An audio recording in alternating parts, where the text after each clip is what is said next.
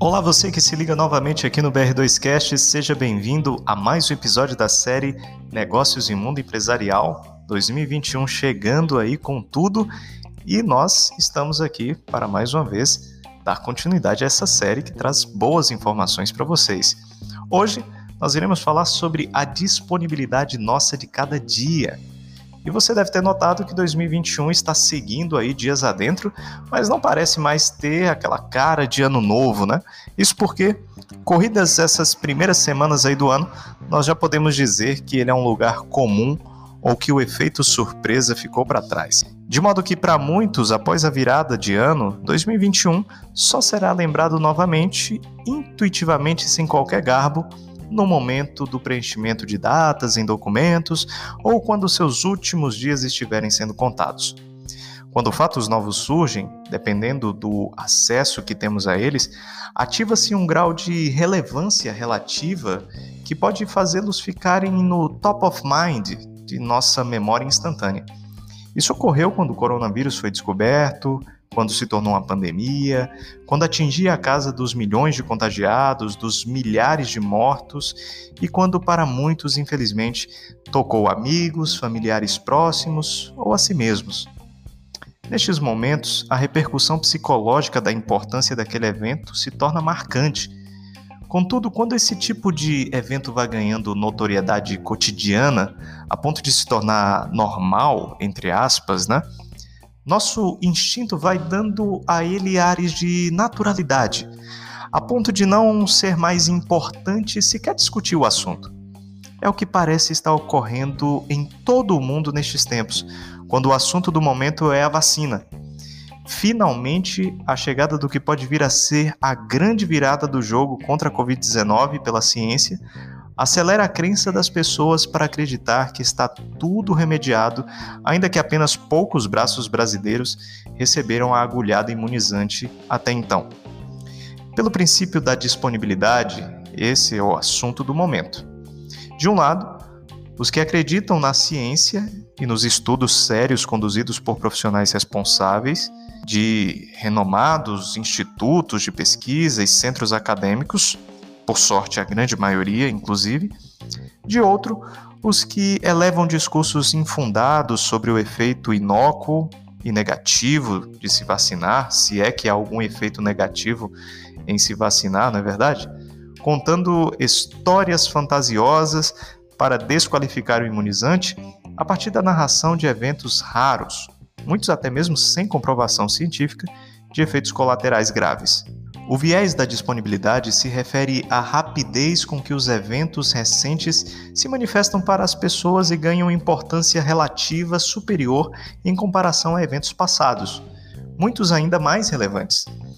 As notícias que estão sendo apresentadas nos diversos meios de comunicação, sejam digitais, de rádio ou TV, atualmente, é, faz parecer que os problemas de hoje são os piores de toda a história. Ainda que isso possa ser real, a verdade é que, ao longo do tempo, a capacidade de recordar com clareza de fatos e eventos anteriores, que poderiam servir de parâmetro para validar essa questão, vai se perdendo. Ninguém mais se lembra, com os detalhes do que se vê neste momento, do que aconteceu há 5, 10 ou 15 anos atrás, não é verdade? Porque cada um sempre acredita que é quem mais faz para melhorar um ambiente de trabalho em que vive ou é quem mais se esforça para entregar resultados superiores? Exatamente pelo fato de cada um ter como exemplo mais direto e claro o seu próprio trabalho, e não o dos outros. Em um exemplo apresentado por Daniel Kahneman em seu livro Rápido e Devagar: Duas Formas de Pensar, é destacado que as contribuições autoestimadas, ou seja, feitas pelo próprio indivíduo, tendem a ser superestimadas é como frente à pergunta: quem mais se dedica a tornar as coisas organizadas dentro de casa? Tanto um quanto o outro dos cônjuges tenderá a achar que é si mesmo, em comparação ao outro. E no ambiente corporativo não costuma ser diferente, não. A percepção de trabalhar mais do que os outros, de ser mais responsável, de simplesmente de cometer menos erros do que os outros, tende a ser mais representativo para cada um. Talvez por isso seja tão difícil para muitos lidarem com os resultados de avaliações de desempenho.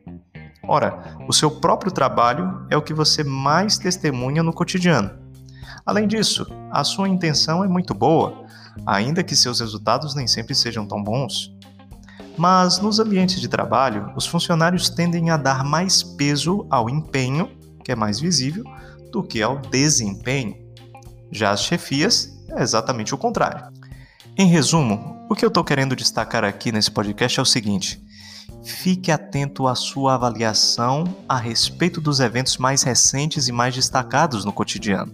Eles podem levar você a tomar decisões equivocadas, dando mais peso a questões que podem não fazer sentido, ainda que pareçam as mais coerentes.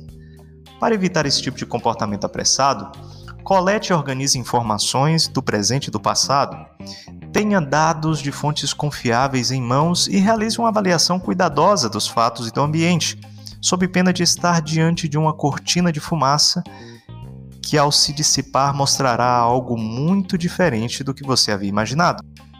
Pense nisso enquanto segue atento ao ano de 2021, que dará a cada dia uma nova chance de enxergar caminhos novos e melhores a seguir. Que tal começar dando o voto de confiança que a nova vacina merece e precisa, cedendo-lhe o braço?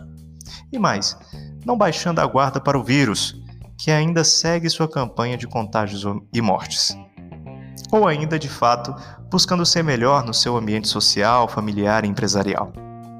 Esse é um ano como tantos outros, que terá desafios e oportunidades de conquista, mas você pode fazer a diferença tudo vai depender de suas crenças, ações e avaliações.